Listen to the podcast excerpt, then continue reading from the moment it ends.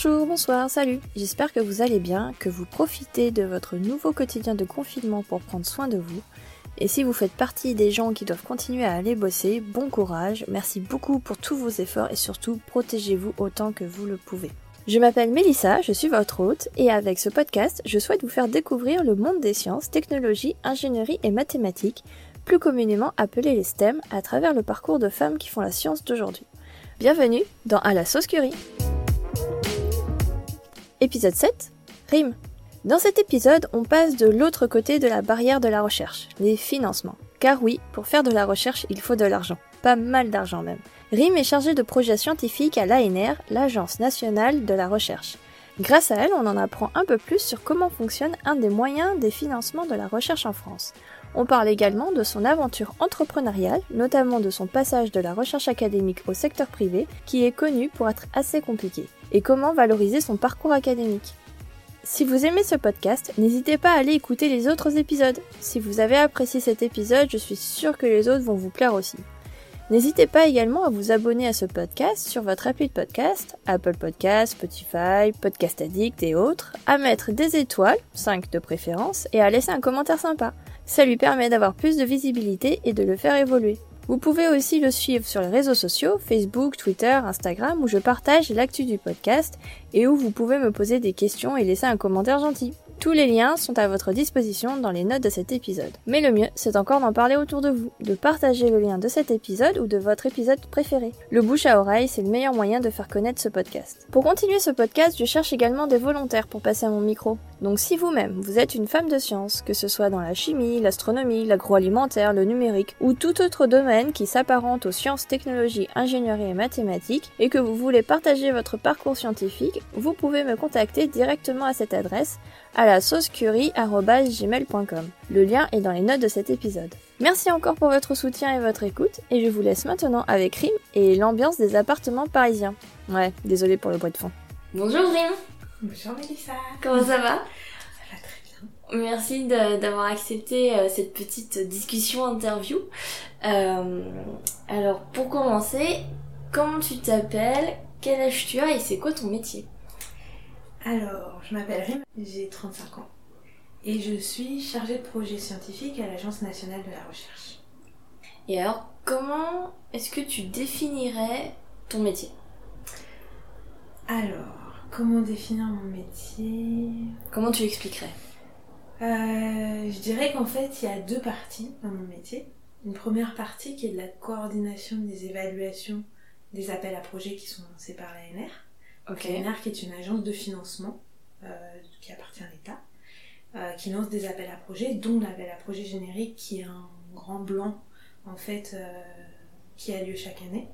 Et donc on est chargé, nous les chargés de projet, d'organiser les comités, de constituer avec les présidents référents des comités ces panels d'experts qui sont composés de chercheurs français et internationaux.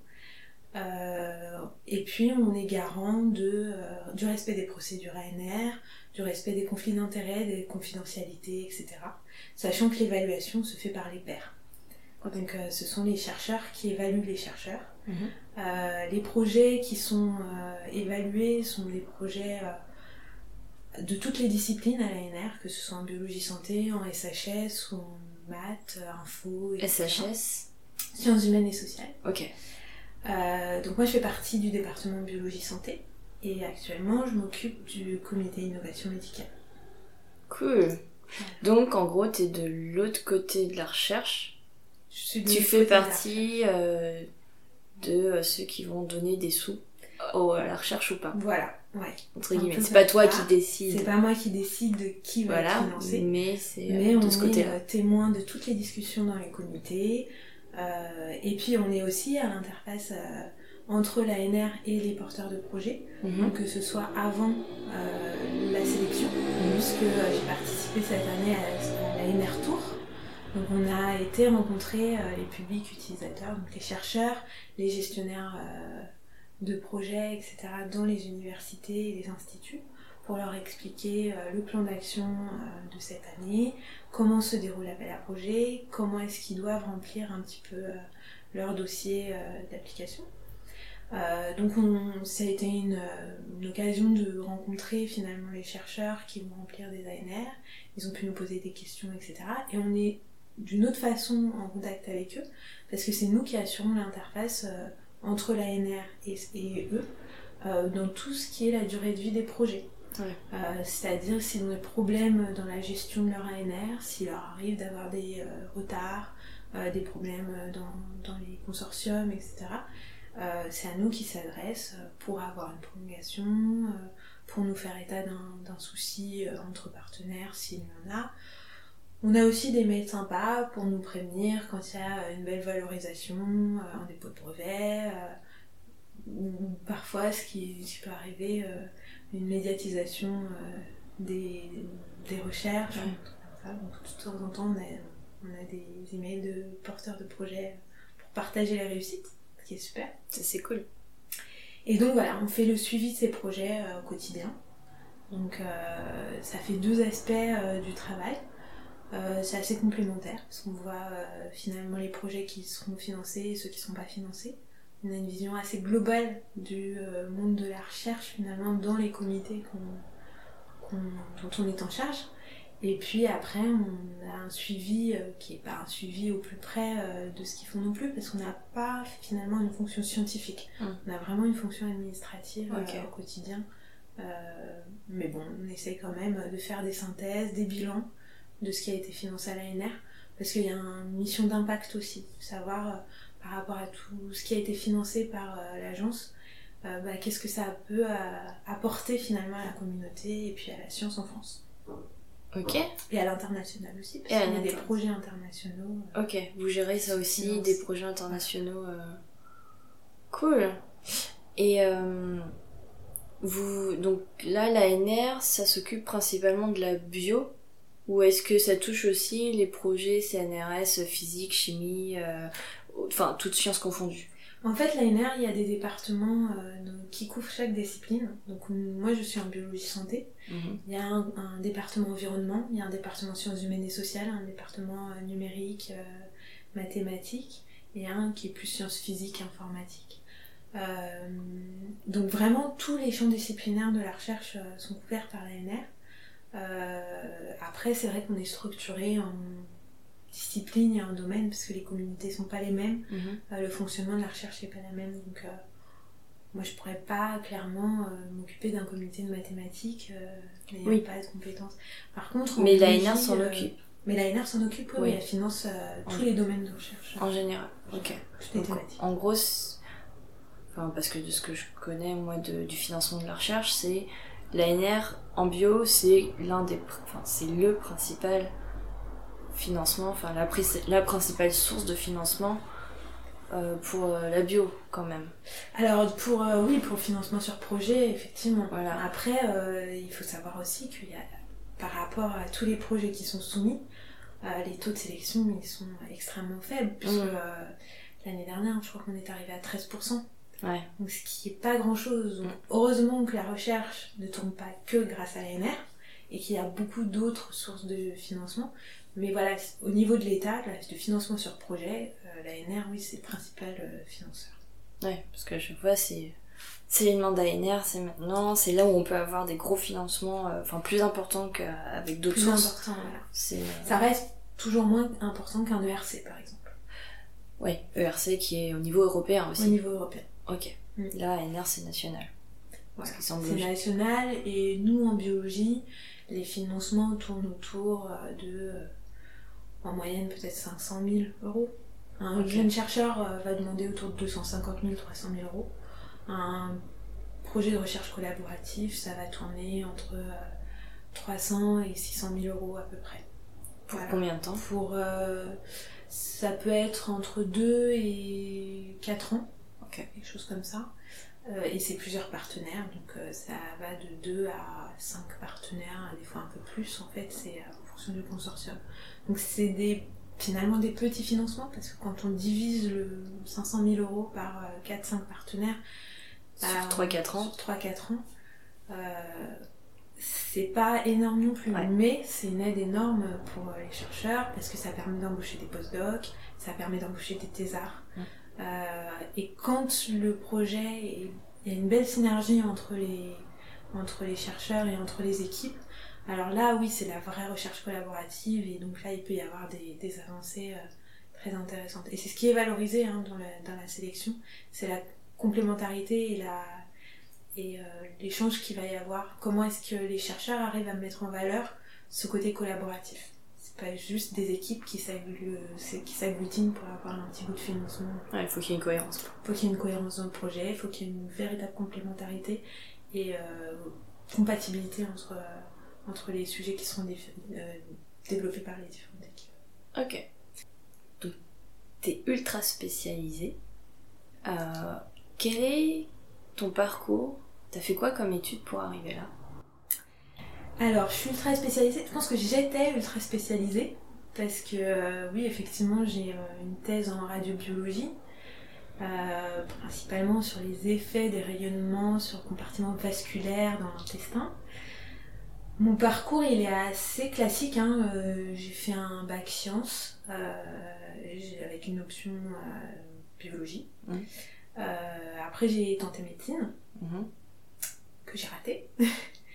Et puis bah, je me suis relevée et puis euh, j'ai fait un. À l'époque, c'était un doc de biologie, euh, une licence de chimie, biochimie. Et puis je suis passée en master euh, physiologie, physiopathologie, innovation thérapeutique. c'est là que vraiment, en master 2, donc j'ai fait mon master 2 à la fac de. J'ai un parcours au début, c'était Paris 11, à la fac d'Orsay. Je suis passée pour le master euh, à la faculté de pharmacie de Châtenay-Malabry. Et c'est là que j'ai fait euh, mon deuxième euh, stage en recherche, mais finalement plus important pour moi, qui est en master 2, sur un sujet de cancéro, en fait, en signalisation cellulaire, biologie cellulaire, etc. J'ai travaillé avec quelqu'un de formidable qui s'appelait Jacqueline Bréard, qui était une chercheuse brillante et qui m'a vraiment, vraiment donné envie de continuer en recherche. J'aurais pu rester euh, en thèse avec elle, mais c'est vrai que j'ai eu une opportunité en or euh, à l'Institut de radioprotection et, sûreté nucléaire sur un sujet donc euh, qui n'était pas de la cancérologie, qui restait un peu connecté à ce que j'avais fait avec Jacqueline, parce que j'avais travaillé sur la mort cellulaire et l'apoptose. Et donc là, j'ai fait une thèse sur la mort radio-induite des cellules endothéliales, donc des cellules des vaisseaux sanguins, euh, au niveau de l'intestin. Parce qu'à l'IRSN, euh, donc, euh, mon encadrant travaillait sur les effets secondaires des radiothérapies. Parmi les effets secondaires, il y, a tout ce qui est développement de fibrose intestinale, donc toujours un, morceau d'intestin qui est dans le champ d'irradiation. Et les fibroses, bah, c'est des, des, des, effets secondaires qui sont pas hyper fréquents, mais qui peuvent être très dangereux pour les patients, qui sont notamment ceux qui sont traités pour euh, les cancers de la prostate ou euh, du, colorectum. Mm. Et donc, en fait, euh, la physiopathologie de ces dommages n'est pas très connue. Et donc, moi, j'ai travaillé sur l'effet des rayonnements ionisants sur les micro-vaisseaux intestinaux et sur l'implication d'une protéine qui s'appelle PAI-1. donc voilà, c'est un sujet très fondamental, mais avec finalement des possibilités d'application derrière euh, qu'il n'y a a pas eu euh, dans ma thèse. Hein. Mhm. J'étais vraiment, euh, j'étais jusqu'à l'application peut-être préclinique parce qu'on a testé la cible thérapeutique avec un médicament. J'ai fait une thèse très complète qui allait du fondamental au plus ou moins appliqué avec quand même de l'expérimentation animale. j'ai appris énormément de choses. Ça, c'était c'était une super expérience.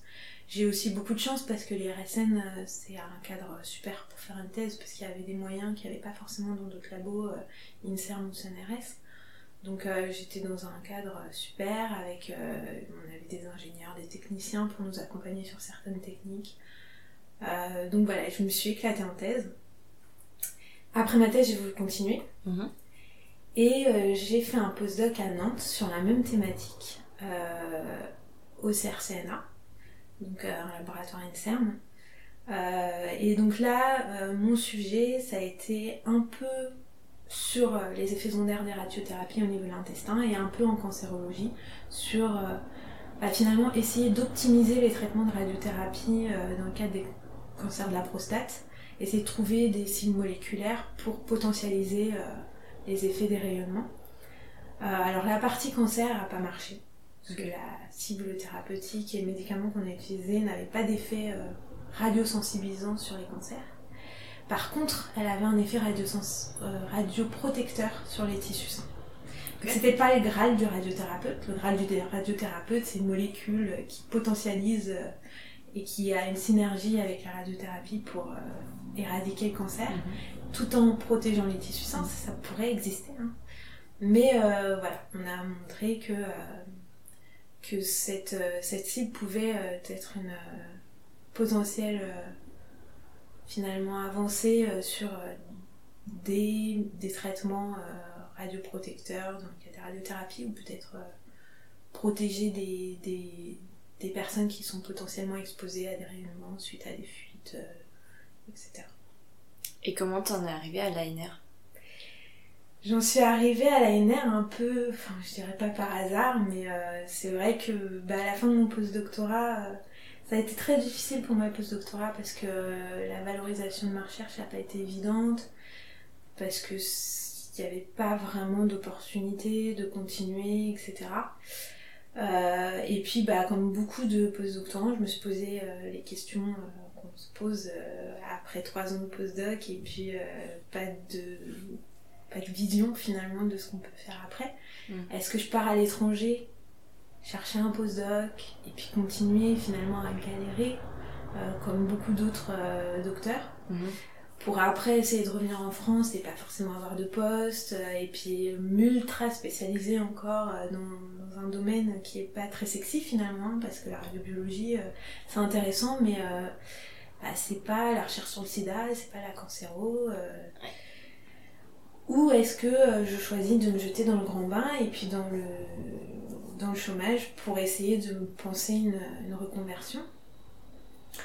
Il y avait quelque chose aussi qui m'a qui m'a beaucoup motivée finalement à pas continuer en recherche, c'est que j'avais un vraiment un besoin de travailler pour voir quelque chose euh, s'accomplir. C'est-à-dire euh, besoin de voir les résultats de voir ce que tu des résultats, voir voir que finalement tout ce travail que je faisais allait aboutir à quelque chose de concret.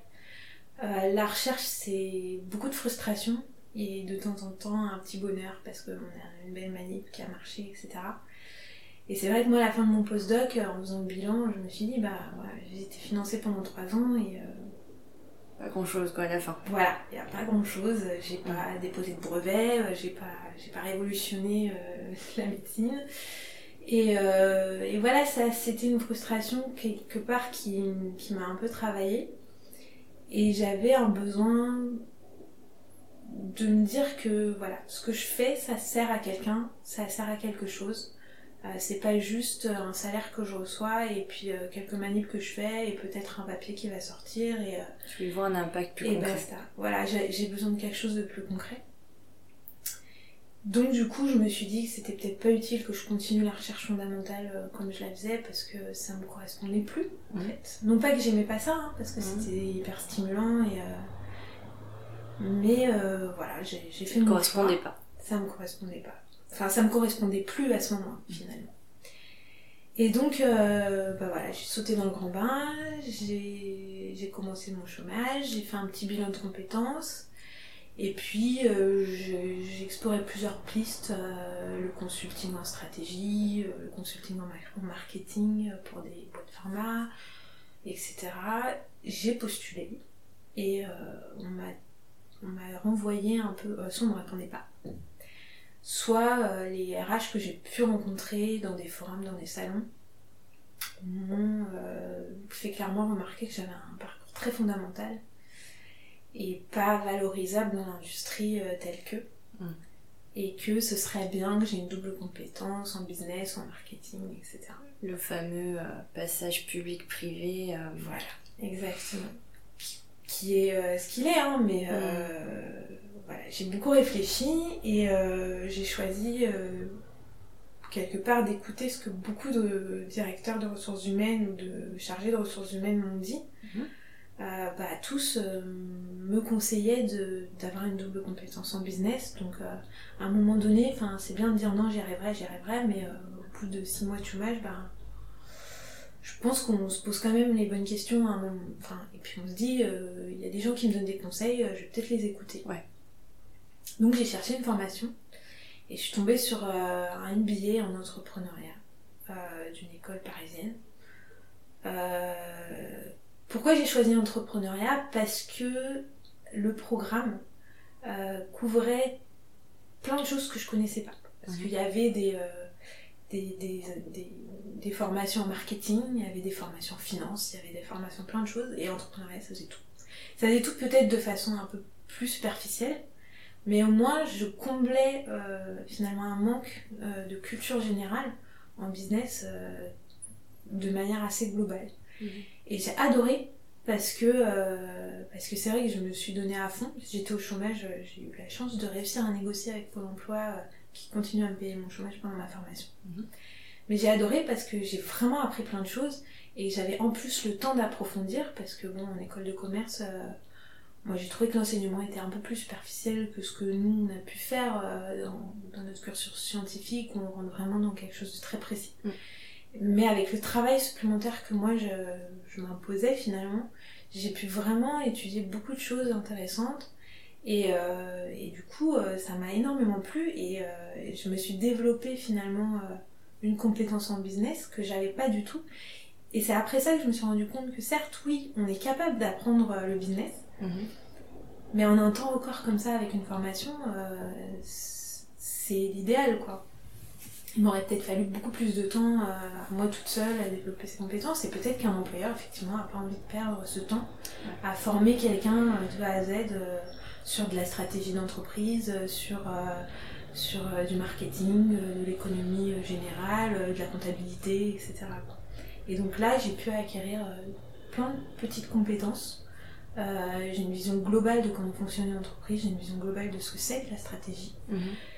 stratégie qui est très très proche finalement de ce qu'on fait en recherche, hein, parce que euh, c'est euh, Ah ouais euh, bah, finalement d'étudier un, un domaine d'activité, euh, d'en saisir les opportunités, euh, les risques, euh, pour développer un projet finalement. Si on décide d'aller vendre euh, des joints en bois euh, sur le marché américain, est-ce que c'est pertinent ou pas donc, La démarche est la même, ouais. c'est une démarche vraiment de, de, de chercheur, quoi. Ah ouais. Donc c'est pour ça, et je, et je me demandais pourquoi il y a certains cabinets de consulting qui valorisent vraiment le doctorat pour, pour le consulting en stratégie. Et en fait, euh, quand on regarde la, la démarche euh, euh, de- d'étude de, cas ou, ou de résolution d'un cas de stratégie, c'est de la recherche. Donc c'est vrai que nous, les docteurs, on est fait pour ça, quoi. Enfin, Ouais. En tout cas, les docteurs ou les gens qui ont l'habitude de- d'être dans cette démarche de recherche Mhm. c'est euh, vraiment l'étude de risque et puis le choix de la meilleure solution, de la meilleure hypothèse, sachant qu'il n'y a jamais 100% de réussite. Ouais. Donc j'ai fait ça. Et euh, ça m'a beaucoup plu. Et pendant cette formation, j'ai rencontré euh, un autre docteur, Mhm. qui était lui docteur en physique, et qui avait un projet euh, de développer euh, l'invention d'un chercheur euh, du CNRS. et puis de- d'en faire le transfert de technologie, de, de pouvoir développer son, son invention dans une start-up. Et comme il n'avait pas de compétences en biologie, il, a commencé par me demander euh, quelques conseils. Donc euh, j'ai un peu étudié le, sujet et euh, le sujet était hyper porteur. Ouais. Et hyper stimulant. Et du coup je lui ai dit, bah, plutôt que de faire une mission de consulting sur ton projet, est-ce que tu cherches pas un associé Et il m'a dit, bah pourquoi pas. Donc on a commencé à travailler tous les deux avec le chercheur qui aurait été associé à la start-up, parce que la start-up n'a jamais été créée. Mhm. Mais on a travaillé pendant un an sur ce projet. Ouais. On a monté un business plan, on a monté euh, beaucoup de choses, enfin vraiment on a Ouais. vraiment beaucoup travaillé sur le sujet. Euh, on a commencé à négocier avec l'université pour pouvoir euh, utiliser les brevets.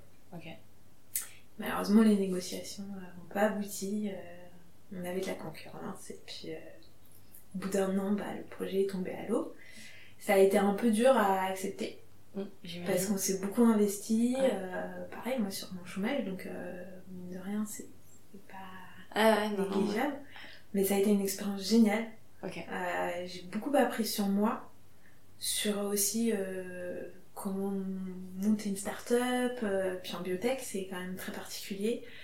Et, et voilà, j'ai j'ai adoré ce, cette expérience. Alors oui, j'ai un petit regret que ça ne soit pas fait, mais finalement, ça m'a tellement apporté, même en n'ayant pas réussi euh, à aboutir, que euh, bah voilà, je suis très fière et très contente euh, d'avoir participé à ça. Euh, et puis je me dis peut-être qu'un jour euh, j'y reviendrai. Et quand euh, ça s'est tombé à l'eau, Mhm. bah, j'étais un peu obligée de me dépêcher de trouver un- une opportunité d'emploi. Et puis j'avais postulé quelques mois avant à l'ANR, parce que ne sachant pas euh, si le projet allait décoller, euh, puis même s'il allait décoller, enfin, quand on lance une start-up, on se paye pas. Ouais. Donc il faut aussi. Euh, Trouver de quoi se nourrir. quoi se nourrir, voilà. Au bout de deux ans de chômage presque, ça devenait urgent. Et donc j'ai eu cette opportunité de rentrer à l'ANR. euh, donc d'abord pour m'occuper du comité de neurosciences fondamentales. Donc c'était un remplacement de congé maternité. Puis ensuite j'ai remplacé un autre congé maternité sur la recherche translationnelle. Et ensuite euh, j'étais en support euh, parce qu'il y avait beaucoup de projets déposés euh, sur la biologie structurale. Mhm. Ensuite je me suis occupée du comité de génétique. Et maintenant, euh, je suis très contente d'avoir l'opportunité de récupérer la gestion du comité euh, d'innovation médicale parce que c'est vraiment T'es une passée par euh, Toutes les commissions en fait de l'ANR. Voilà, j'en ai fait beaucoup plus que certaines personnes qui sont là depuis très longtemps. Ouais. Et, euh, et quelque part, ça montre aussi notre capacité à nous adapter à différentes thématiques, Ouais. à différentes euh, communautés aussi, parce que euh, travailler avec des neuroscientifiques, c'est pas pareil que travailler avec des généticiens, etc. Parce qu'il y en a aussi, euh, il y a des comités qui sont composés euh, plus de médecins. euh, et, et j'ai beaucoup appris en fait avec, avec tout ça. Il y en a certains, je suis pas restée très longtemps, mais j'ai eu des interactions quand même, j'ai vu passer des projets. et donc ça me donne une vision très globale finalement de ce qui est déposé à l'ANR, une vision globale de, des différentes communautés. Mhm. Et puis moi j'aime bien parce que j'aime le changement et, et puis voilà, je me suis, euh, quand même amusée euh, T'es le couteau, le suisse de l'ANR quoi. un peu. un peu. Bah là j'espère que je vais rester un petit peu. Ouais. Là j'avoue que innovation médicale euh, c'est quelque chose, euh, c'est un comité qui est très interdisciplinaire. Il y a autant de chimie que de... il y a- pour le coup il y a de la cancérologie en innovation médicale. Mhm. Euh, chose qu'il n'y a pas beaucoup à l'ANR, parce que l'ANR n'a pas vocation à financer la recherche sur le cancer. Ligue, quoi, Ligue pour le cancer Ligue contre le cancer plutôt. Bah, c'est surtout l'INCA. Euh, L'INCA, la ouais. Ligue, c'est une association, Ok. une fondation. Ok. Donc euh, en France, euh, l'agence gouvernementale, c'est l'INCA qui finance euh, la recherche sur... C'est un peu le pendant de l'ANR côté cancer. Mhm. Par contre, on va financer des projets euh, de recherche sur le cancer quand ils impliquent des entreprises, Mhm. quand ils impliquent des partenaires européens ou internationaux. Ok. Donc du coup, il y a pas mal, sur l'innovation médicale, il y a pas mal de projets cancer. Et puis, euh, voilà, enfin, c'est ce côté euh, bah, transfert de technologie, parce qu'il y a beaucoup de startups qui sont impliquées. Mhm. Donc ça, c'est quelque chose qui me passionne. Euh, depuis... euh, bah, c'est quelque chose que j'avais ressenti déjà en fin de postdoc. Euh, et puis que j'ai beaucoup aussi ressenti en travaillant sur ce projet startup. C'est c'est quelque chose. Enfin, voilà, si je devais changer de travail, j'aimerais m'orienter vers le transfert de technologie. T'aimerais rester dans ce milieu de la start-up, de l'innovation, de. Oui, voilà, l'innovation, parce que, pourquoi? Parce que c'est très créatif, et il faut pas mentir, à l'ANR, on a, on a des postes très administratifs qui font pas beaucoup place à la créativité, donc on voit ce que font les autres, mais c'est vrai qu'on n'a pas euh, l'opportunité finalement de, de développer notre propre créativité, et ça c'est quelque chose qui me manque beaucoup. Mhm. Maintenant, c'est vrai que euh, c'est euh, une opportunité super pour se créer un réseau, pour, euh, pour voir finalement ce qui se fait en France, la recherche en France et en Europe. Et ça, euh, c'est quelque chose d'hyper valorisable. Et euh, faut pas mentir, hein, quand, quand on sait comment sont construits les bons projets qui sont financés à l'ANR versus ceux, ah bah non, celui-là il sera jamais financé, bah, c'est quelque chose de valorisable aussi. hein. Donc moi j'apprends aussi, parce que bah, je vois un peu euh, ce qui se fait et euh, ce qui est financé, ce qui ne l'est pas. Donc ça c'est super intéressant, j'ai un tempérament assez curieux, donc je, quand j'ai un peu le temps je creuse. Malheureusement on n'a pas toujours le temps de, de, de, regarder et de lire tous les projets, mais, mais du coup ça c'est intéressant. Et, et oui, voilà, donc euh, le transfert de technologie, ça, ça me plaît beaucoup. Ça veut pas dire que euh, je vais absolument monter une start-up un jour, euh, parce que j'ai bien conscience et j'ai bien vu ce que c'était que d'être entrepreneur. Mhm. Que ça a l'air très excitant quand on voit de l'extérieur, d'être son propre patron, etc. Mais que c'est énormément de responsabilité. je veux dire, enfin, moi, je, je, serais ravie de rester salarié avec un salaire correctes et honorables qui me permettent de vivre, de, de voyager, euh, de faire tout ce que j'ai envie de faire. Mm. D'avoir une certaine stabilité d'emploi tout en ayant cette possibilité de travailler en mode projet et puis d'avoir un aspect très entrepreneurial dans mon travail. Parce que je suis pas sûre. dans le projet de start-up, en fait, c'était pas moi qui aurais porté euh, la responsabilité, c'est pas moi la PDG, quoi. Mm.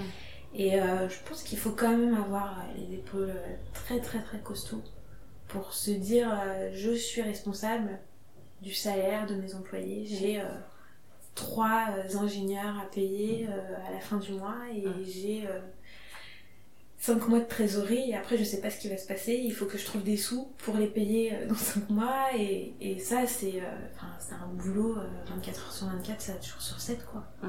Et les entrepreneurs que je connais, c'est des gens qui payent super bien leurs jeunes docteurs ou, ou leurs ingénieurs et qui eux euh, se payent même pas un SMIC, euh, juste euh, ce qu'il faut pour, pour survivre et comme la majorité des entrepreneurs en fait. voilà. Bah, c'est, voilà, ça reste l'entrepreneuriat quoi. Et on se fait des belles idées, des belles startups en biotech, parce que la French Tech aussi c'est, c'est hyper sexy, etc. Mais avant qu'ils fassent une super levée de fonds et qui, ou bien qu'ils revendent leur startup à un grand groupe, ils galèrent bien quoi. ils galèrent bien. Et, et, des fois, une levée de fonds, pas forcément le grain non plus, parce qu'on se récupère des investisseurs euh, qui nous mettent la pression, qui... Euh, et donc voilà, et après, à moins de coquilles, potentiellement, ils peuvent euh, nous dégager, etc. Donc c'est pas une place confortable, et ça j'en ai bien conscience. mais par contre, voilà, l'esprit entrepreneurial, je pense que c'est quelque chose que j'ai, et j'aimerais beaucoup le valoriser à l'avenir. Cool.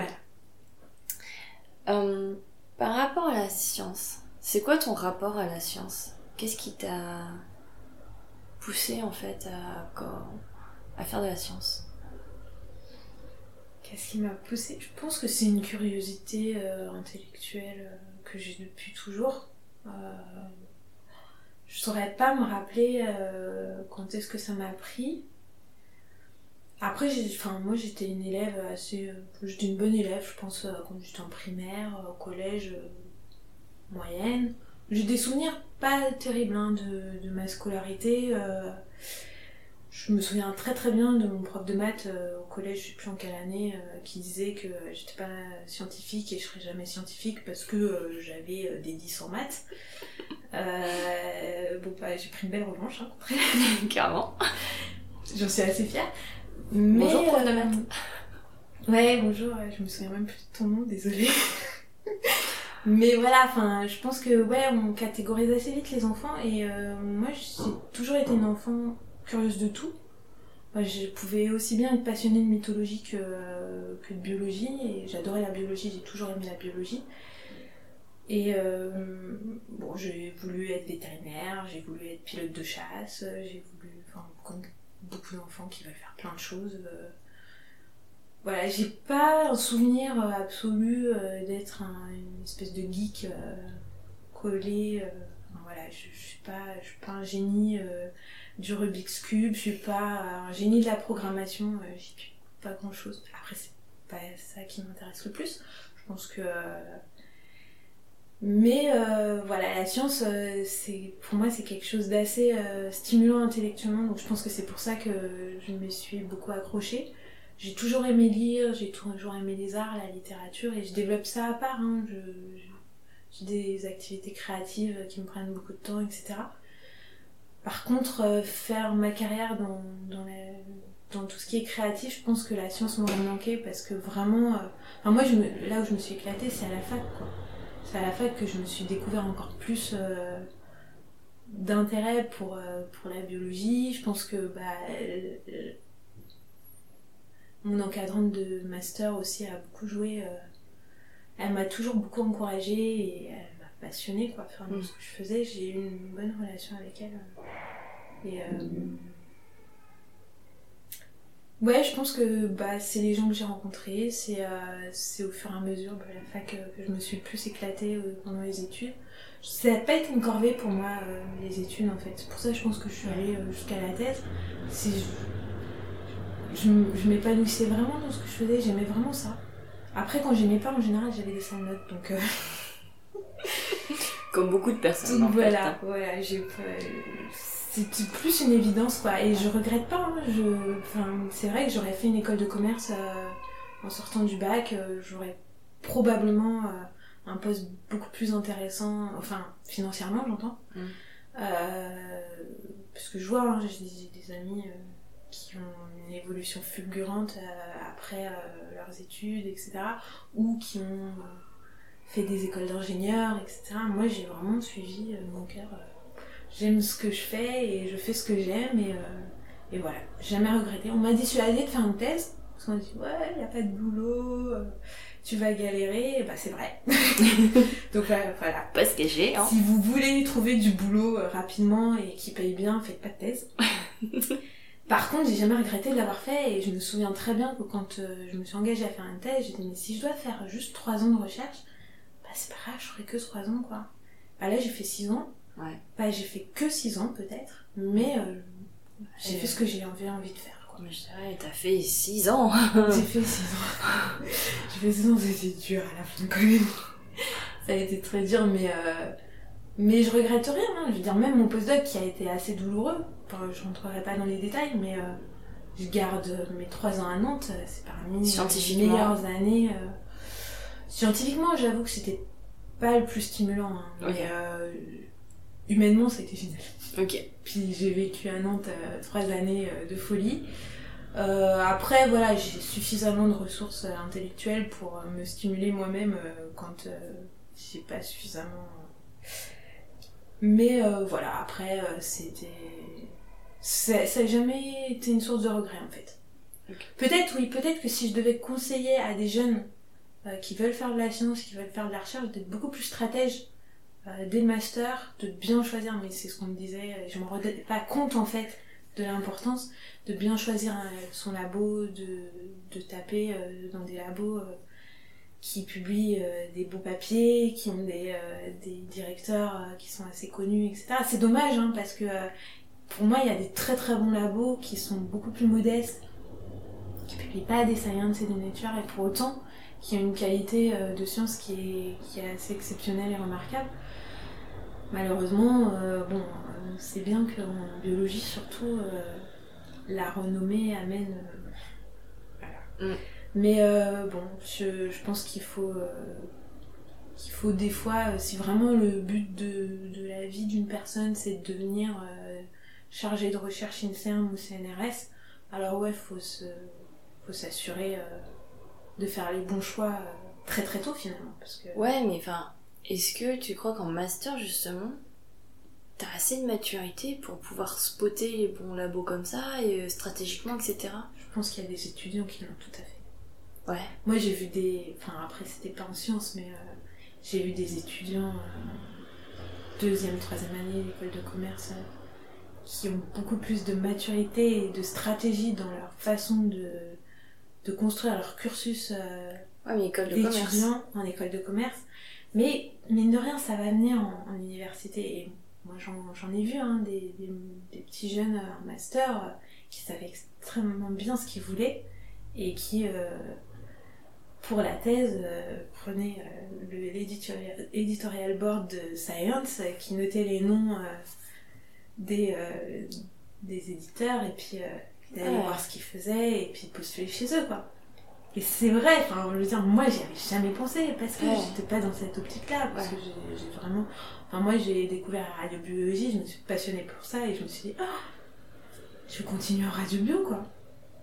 Et, euh, et voilà, c'est- bête, moi je voyais pas finalement l'intérêt. J'avais un côté un peu naïf. J'en suis un petit peu revenue, hein, parce que euh, une année en école de commerce, ça m'a mis un peu les pieds sur terre. Mine de rien, euh, je trouve que. Et c'est vrai, hein, je trouve Pas la que même vision, ouais. la maturité des étudiants en école de commerce, elle a rien à voir avec celle de, des petits jeunes qu'on a en fac. Franchement, euh, je suis assez admirative. J'ai vu des jeunes sortis d'école de commerce euh, qui montent leur boîte, Et tu qui crois? réussissent. Ouais. Et mais justement, enfin, c'est que- enfin c'est ce- cette différence d'ambition, parce qu'on peut l'appeler ça comme ça en fait.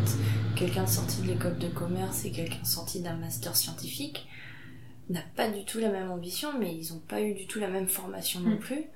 Euh, sachant qu'en sciences, très clairement, c'est pas l'objectif de la formation de euh, d'annoncer euh, si vous voulez être chercheur, ben faut être stratégique. Mais sauf qu'en fait, pour moi, la recherche, c'est de la stratégie aussi. Enfin, on en revient à, à ce qu'on parlait. C'est, euh, c'est quelque part, enfin, on fait de la recherche pour essayer de réussir à faire avancer la science. Ouais. Donc, quelque part, enfin, évidemment, c'est pas de la stratégie euh, pour soi, euh, de développement personnel, de, euh, de, c'est pas une ambition personnelle de réussir, mais il y a quand même, je pense, pour n'importe qui qui s'engage dans cette voie, l'espoir de se dire ben, un jour j'aurai un poste et je serai chercheur statutaire, etc. Moi je connais personne qui a pas nourri cet espoir de décrocher un poste euh, quand il a au moins commencé une première année de postdoc. Je dis pas en thèse parce que je pense qu'il y a des gens que, qui savent très bien qu'ils veulent s'arrêter euh, après la thèse. Mais euh, en tout cas, quand on, en- s'engage en postdoc, en général, euh, l'ambition c'est ça. Mm.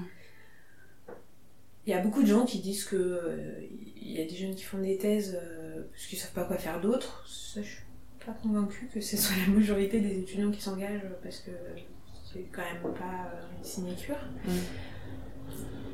Il y a autre chose, moi, ce que je vois, enfin, après, je parle pour la biologie parce que euh, je connais pas trop. C'est que c'est vrai qu'en recherche, on est tout le temps dans une démarche de remise en question et euh, de se dire est-ce que je fais bien? Est-ce que c'est bien? Est-ce que, euh, est-ce que j'ai raison? Mais non, mais ça doit pas être ça, etc. Donc, du fait qu'on soit là à tâtons, essayer de chercher à remettre en question ce qu'on fait sans arrêt, en fait, souvent, on se l'applique à nous-mêmes. Et donc, du coup, je trouve, chez beaucoup de jeunes chercheurs que j'ai pu côtoyer, que ce soit en thèse ou en postdoc, il y a une, très facilement une perte d'estime de soi que on ne trouve pas du tout chez les euh, étudiants en école de commerce. Et je pense pas du tout non plus chez les jeunes euh, qui font des écoles d'ingénieurs. Parce qu'il y a une vraie valorisation du cursus euh, et grande école Mm. qu'on n'a pas en université. Mm. Et euh, comme on est tout le temps dans cette remise en question de nos résultats, remise en question de notre façon de faire, de nos protocoles, oui mais alors j'ai fait comme ça, est-ce que j'ai- est-ce que c'est bien ce que j'ai fait? Parce que même mon résultat il est bon, mais est-ce que c'est pas un faux positif? Et on pousse ça tellement, tellement loin que finalement j'en discutais avec euh, une amie qui est docteur aussi, qui a un peu plus d'expérience que moi, et qu'on rentre- on, on peut rentrer facilement dans un espèce de, de syndrome d'imposteur, à se dire ah ouais j'ai trouvé ça mais je suis quand même pas sûre que ce soit vraiment ça. Enfin j'ai fait ça mais Mm. est-ce que, enfin vraiment, est-ce que c'est c'est moi ou est-ce que euh, c'est pas le hasard? Et euh, ça, c'est quelque chose que j'ai vu souvent. Mais je pense que c'est lié peut-être aussi à une certaine sensibilité, etc. Que c'est peut-être pas chez tous les docteurs. Mais voilà, j'ai. Et puis il y a quelque chose que moi je disais souvent aussi euh, en fin de postdoc et même en sortant de postdoc, que j'ai entendu euh, dire euh, par d'autres jeunes chercheurs, c'est Ah, mais je sais rien faire d'autre. Mm. Mais sauf que c'est pas vrai en fait. Ouais. C'est pas vrai. Moi, j'ai fait de la radio bio, de la biologie vasculaire, de la cancéro. Euh, Aujourd'hui, euh, je suis tout à fait capable de lire un projet euh, qui traite euh, de sondes qui vont enregistrer l'activité du cerveau et de comprendre, pas dans le détail la science, mais les tenants et les aboutissants, qu'est-ce que à quoi ça va servir, etc. Et on est capable en fait de s'adapter à d'autres thématiques, on est capable de s'adapter à énormément de, de sujets et de, et de thématiques de recherche. On est capable. En fait, on... c'est ça qu'on ne se rend pas compte, c'est quand on a fait une thèse, on s'est aussi forgé une façon de réfléchir qui est différente et donc qui nous ouvre plein de portes. Mm.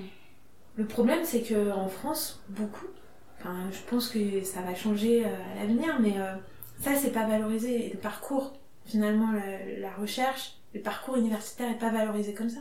Mm. Alors que je peux, enfin, j'ai vu des, des programmes école de commerce, c'est jamais aussi poussé que ce qu'on a à l'université. Mm. Et donc si on veut faire du superficiel, on le fait. Hein. Même euh, les quatre stratégies que j'ai pu voir, euh, des fois, euh, c'est hyper superficiel.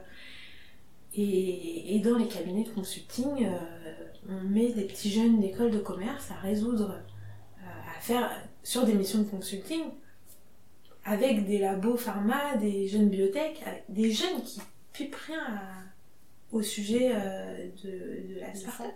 Sauf qu'ils ont une méthode de travail, ils ont une capacité d'adaptation qui est telle qu'ils sont capables de sortir des recommandations. Mm. Et ça, des recommandations. Après, euh, la stratégie, ça, ça vaut ce que ça vaut. hein. Je veux dire, on- les recommandations, après, euh, les gens, ils, les utilisent, ils les utilisent pas. Mais en attendant, il y, a une, il y a une méthodologie. Au-delà de la connaissance, la méthodologie, elle est là. Et ça, nous, on l'a déjà. Mais en plus, on a l'expertise. En plus, on est capable de comprendre la science. Et ça, malheureusement, c'est pas valorisé suffisamment en France. Mm.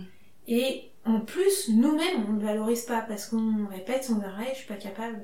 Et je me le dis parce que je l'ai dit moi-même. hein. Je me souviens, euh, j'avais suivi à Nantes euh, une conférence euh, de l'association Mhm.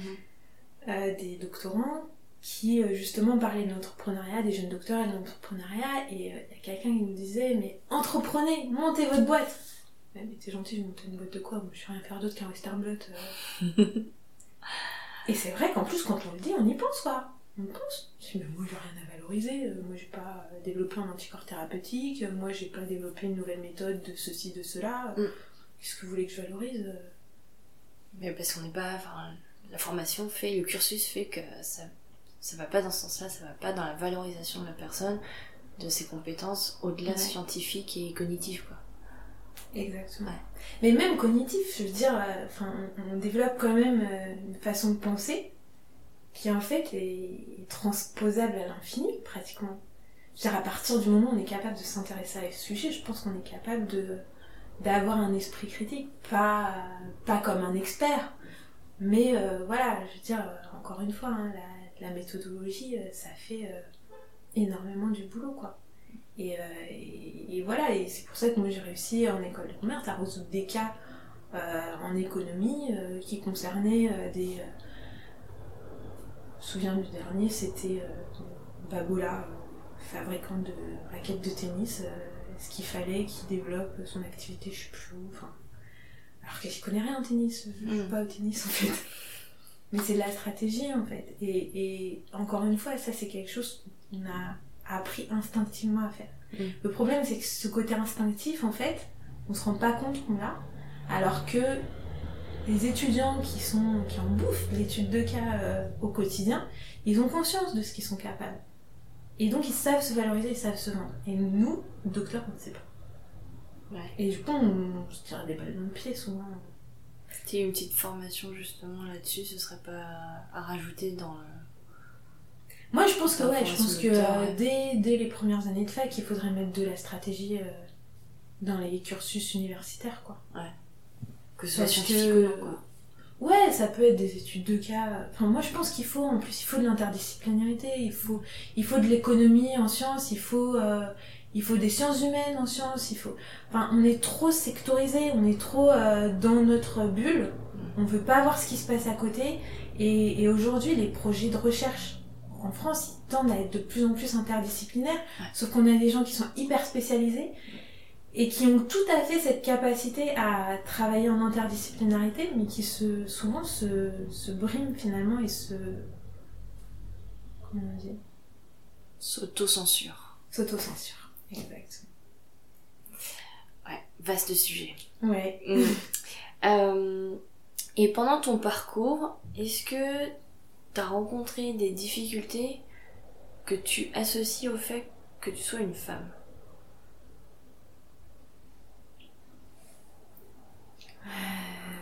Oui. Pendant tes études ou pendant ta recherche d'emploi derrière, euh, ta start-up, Pendant- etc. Pendant mes études, non. Ouais. Pendant mes études, non, parce que je pense qu'en plus en biologie, on a la majorité de femmes. Mhm. Pendant mes expériences professionnelles, certainement. non. Certainement parce que, je, enfin, à certains moments, j'ai l'impression d'être moins crédible. J'ai l'impression. Ouais. Après, est-ce que c'est lié au fait que je sois une femme ou est-ce que c'est lié au fait que quand je travaille, je m'amuse? Parce que je, parce que je m'amuse vraiment quand je bosse et que je fais quelque chose euh, Ouais, je, je pense qu'il y a un problème de. Enfin, moi j'ai ressenti un problème. Je- Parfois je me suis pas sentie euh, crédible face à certaines personnes. Ok. J'ai eu l'impression qu'on bah, on me sous-estimait ou, ou que je disais des choses mais que ça n'avait pas vraiment de valeur. Ou... J'avais, j'étais moins, enfin, j'étais forte de proposer, moi je proposais des trucs Mhm. et c'est vrai que souvent on on me disait mais non, comme si c'était pas intéressant. Après peut-être, peut-être aussi que c'était une façon dont moi j'amenais les choses où je les emballais pas forcément bien non plus ou euh, où je les amenais pas de manière euh, aussi claire que ça été dans ma tête. hein. Ça, Mhm. C'est aussi parfois un défaut que j'ai. euh, que bah voilà, j'ai ma Ouais, c'est réflexion et puis ah, j'ai une idée, j'ai une idée, on pourrait faire ça, sauf que bah si, euh, si j'explique pas le cheminement de mon idée avant, c'est normal hein, qu'on m'envoie bouler.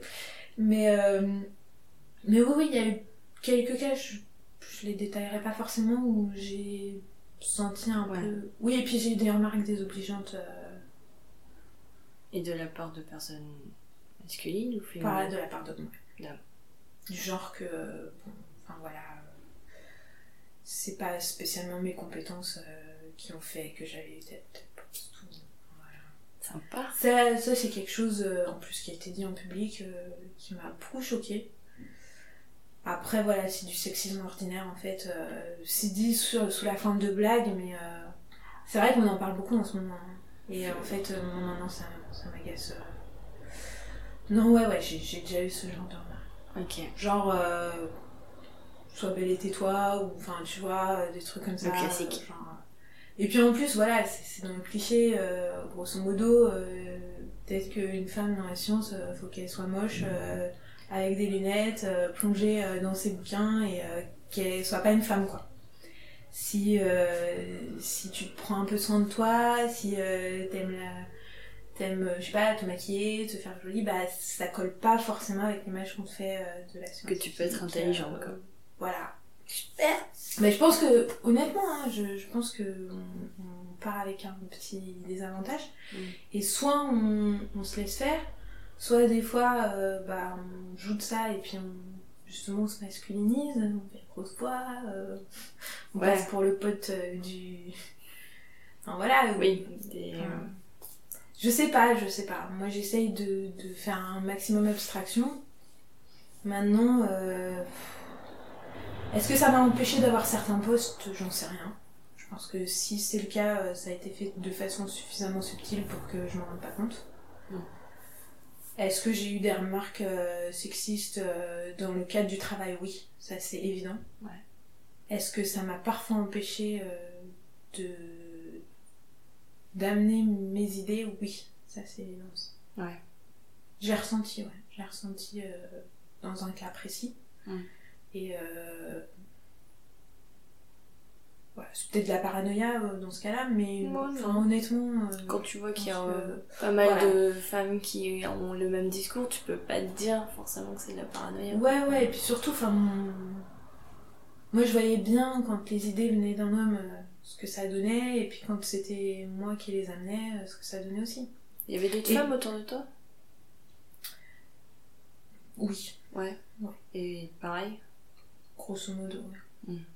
Non, mais c'est c'est difficile, hein, parce que après on arrive à. Enfin, moi je me souviens euh, à devoir euh, développer des tactiques en disant Ouais, tu sais, euh, tu parlais de ça la dernière fois, je trouvais que c'était une bonne idée, donc euh, peut-être qu'on pourrait faire ça, ça, ça, et d'amener les choses comme si c'était l'idée de l'autre personne, alors que c'est notre idée.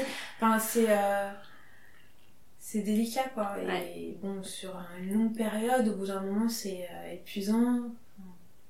Malheureusement, on est Voilà. obligé de passer par là des fois. Ouais. Ouais. Donc oui, oui, je pense que c'est pas forcément toujours un avantage d'être une femme. euh.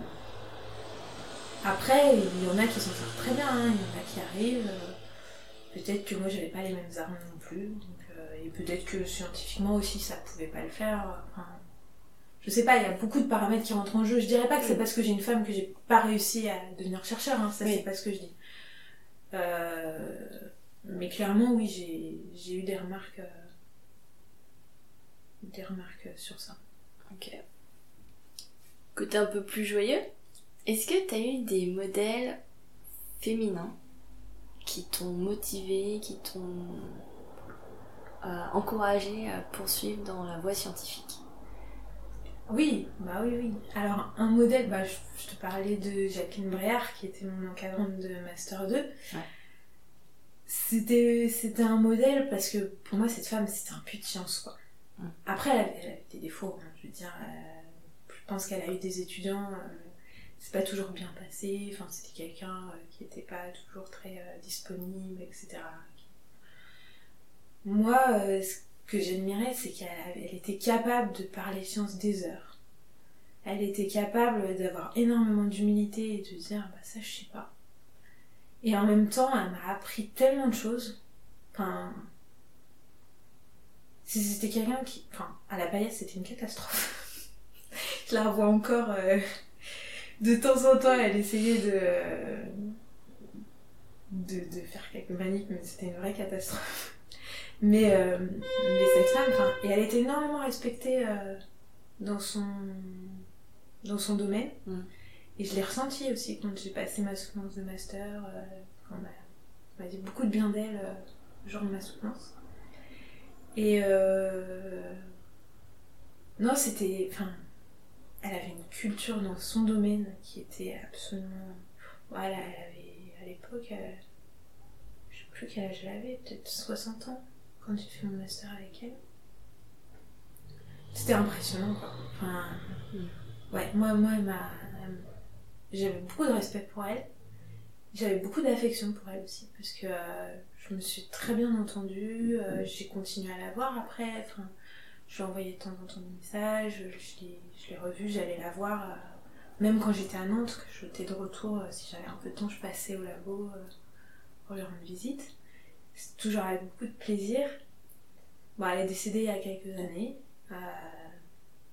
Enfin, ça m'a beaucoup touchée, quoi. Mm. Et oui, oui, si, si moi, il y a quelqu'un qui m'a donné envie, et elle m'a donné envie parce que je l'ai vue passionnée par son truc, elle m'a transmis sa passion, et elle m'a toujours encouragée. Mm. Et c'est vrai que peut-être j'ai besoin de ça, en fait, euh, d'être encouragée, d'être valorisée. Et c'était quelqu'un qui me disait jamais, non, tu n'es pas capable. Elle me disait, euh, bon, essaye, je sais pas si ça va marcher, mais tu peux essayer. Ou euh, ça, tu vas y arriver, c'est obligé, euh, t'es t'es doué, tu vas, enfin, t'es faite pour ça, continue. Voilà, et, et elle m'a vraiment, elle m'a donné une image positive de moi dans ce métier, en fait. Ce qui n'a pas été forcément le cas après euh, dans d'autres expériences que j'ai eues. Et euh, c'est pour ça que j'ai toujours eu euh, un, un bon souvenir en fait euh, du passage que j'ai fait euh, dans son labo et, euh, et c'est important en fait quand, euh, quand on travaille, qu'on qu'on n'a pas de résultat des fois, euh, qu'on se frustre, qu'on lance des manips, on ne comprend pas pourquoi elles marchent pas, et puis un jour ça marche et le lendemain ça marche plus, on lance un western blot, euh, il n'y a plus rien, y a rien sur la membrane, euh, enfin voilà, c'est. euh, et jamais, jamais elle m'a dit euh, euh, Qu'est-ce que t'as foutu euh, T'es pas doué, euh, tu sais pas faire ça, machin, etc. Bon, ça marche pas, tu vas recommencer, c'est pas grave. Ou bien si tu on on fait autrement, ou bien. Elle, avait ce côté, moi en tout cas, elle m'a toujours valorisée. Et du coup, ça m'encourageait à faire plus, à travailler beaucoup plus, à, m'investir beaucoup plus, etc. Donc, ouais, ça a été mon modèle et ça a été mon moteur en fait. Et donc, euh, la phrase, euh, la phrase qui dit qu'il y a moins de femmes en sciences, comment tu l'expliques? Est-ce que pour toi elle est vraie, elle est fausse? Qu'est-ce que t'en penses? C'est vrai ça C'est c'est avéré, il y a des chiffres. Ben, c'est ce qu'on entend beaucoup quand même, euh, une femme scientifique, oh là là, alors qu'un Ouais. alors qu'un homme dans la science, bon, ben, Alors des femmes en y en a beaucoup. Après, c'est vrai que quand on cherche... euh, À l'ANR, il y a- il y, a quand même un truc qui est assez intéressant qui, qui- sur lequel euh, les gens travaillent aujourd'hui, c'est euh, la question de la parité. Et de l'égalité homme-femme. Et donc c'est vraiment une des missions de l'ANR aujourd'hui de promouvoir finalement euh, la parité dans les comités d'évaluation, etc. Mhm. Mais aussi euh, chez, euh, chez les gens qui, euh, qui soumettent. Enfin, c'est encourager les femmes à être coordinateurs de projets, encourager, etc. Et c'est vrai qu'en fait,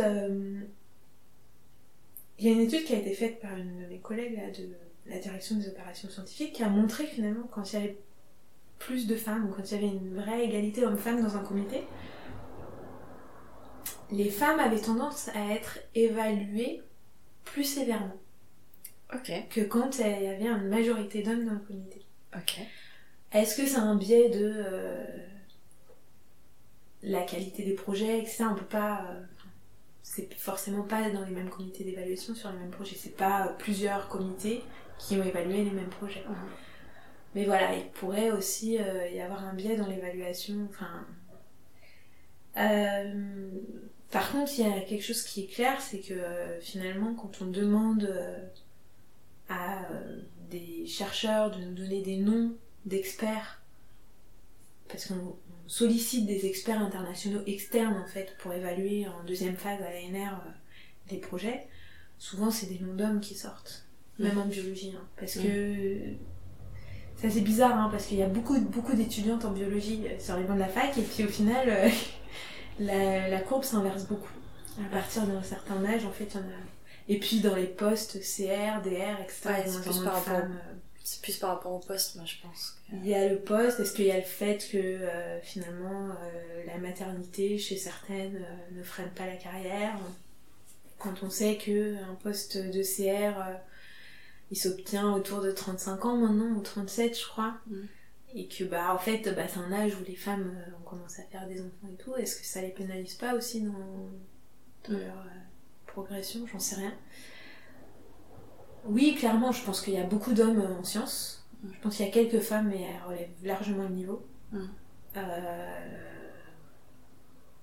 On a quand même quelques prix Nobel. Ouais. Et euh, non, je, suis assez, assez confiante sur le fait que ça va s'inverser et puis qu'il y aura.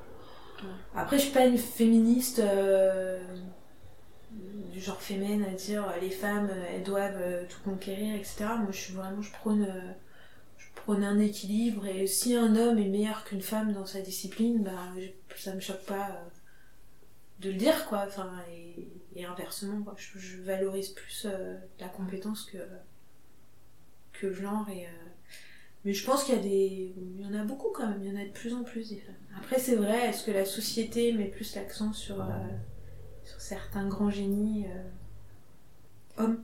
Ouais. je sais pas. Dernière question, mais tu as déjà un petit peu répondu tout à l'heure. Quel conseil tu donnerais à une petite fille ou à une ado qui veut se lancer dans la science? Qu'elle y aille ah bah oui attends si elle aime euh, faut pas brimer quoi toutes les initiatives toutes les spontanéités euh, sont bonnes à, apprendre et j'ai envie de dire aux parents si euh, leur enfant est passionné par euh, par la science bah faut l'encourager sans forcément essayer d'en faire une bête de foire non plus hein mais faut surtout pas empêcher un jeune ou un moins jeune hein, à, à développer et puis ça se trouve ça sera passager, ça se trouve ça lui restera, mais euh, c'est comme pour tout, hein. Si un gamin se passionne pour le football, euh, bah, qu'il le fasse quoi. Moi après, euh, j'irai jamais dire à quelqu'un fais pas de thèse. Je lui dire réfléchis. Mm. Réfléchis à ce que tu veux. Est-ce que c'est indispensable? Est-ce que c'est vraiment ce que tu veux? Ben, un, un gosse euh, qui se passionne pour la biologie, euh, j'ai envie de dire, il faut lui payer des ateliers, quoi. Je sais pas si ça existe pour les enfants, mais ateliers. Non, franchement, c'est euh, c'est génial, quoi. Un gosse qui est euh, passionné par les dinosaures, euh, bon, moi j'ai envie de dire, euh, faut l'emmener tous les week-ends au, au muséum d'histoire naturelle. Non, faut, faut encourager ça. Aujourd'hui, les enfants, ils passent euh, beaucoup de temps sur les tablettes et euh, bah, qu'ils fassent des jeux euh, interactifs euh, sur leur tablette, euh, sur le fonctionnement du cerveau, ou j'en sais rien. Non, c'est cool, quoi. Et puis même un, un moins jeune qui me dirait j'ai envie de faire une thèse parce que je suis passionnée par ce que je fais et je sais qu'il n'y a pas de boulot, mais, mais j'adore. Je dis mais surtout ne fais rien que tu regretterais plus tard. Enfin, tu vois, si, si on sent en fait que c'est quelque chose qu'on doit faire maintenant, on doit le faire. C'est vrai qu'il faut, faut prendre en considération euh, son bah, la, la vie d'une manière globale. Est-ce que j'ai les moyens? Enfin, C'est vrai que moi j'ai eu de la chance. J'ai des parents qui m'ont qui supporté, dans tous les sens du terme, euh, qui m'ont encouragé, qui m'ont jamais empêché de faire ce que j'ai voulu faire. Et évidemment, moi j'ai eu des gens autour de moi, ils me disaient Pourquoi tu fais biologie? Mais tu te rends pas compte, tu dois à tes futurs enfants d'obtenir un poste où tu gagnes bien ah euh, pour leur assurer leur avenir et leur payer des études. Waouh! Waouh! Alors écoute, euh, j'ai envie de te dire, à ce prix-là, je, moi je suis pas d'enfant, hein, je non, non, c'est. Bah, ou bien je fais ça et je déprime toute ma vie et puis je fais des enfants et je suis dépressive et mes enfants ils grandissent avec une mère dépressive. Non, quoi. Mais mes parents m'ont jamais, euh, jamais brimé. Euh, J'aurais dit que je voulais faire bio, j'ai fait bio. Euh, ils m'avaient un peu encouragée à faire médecine.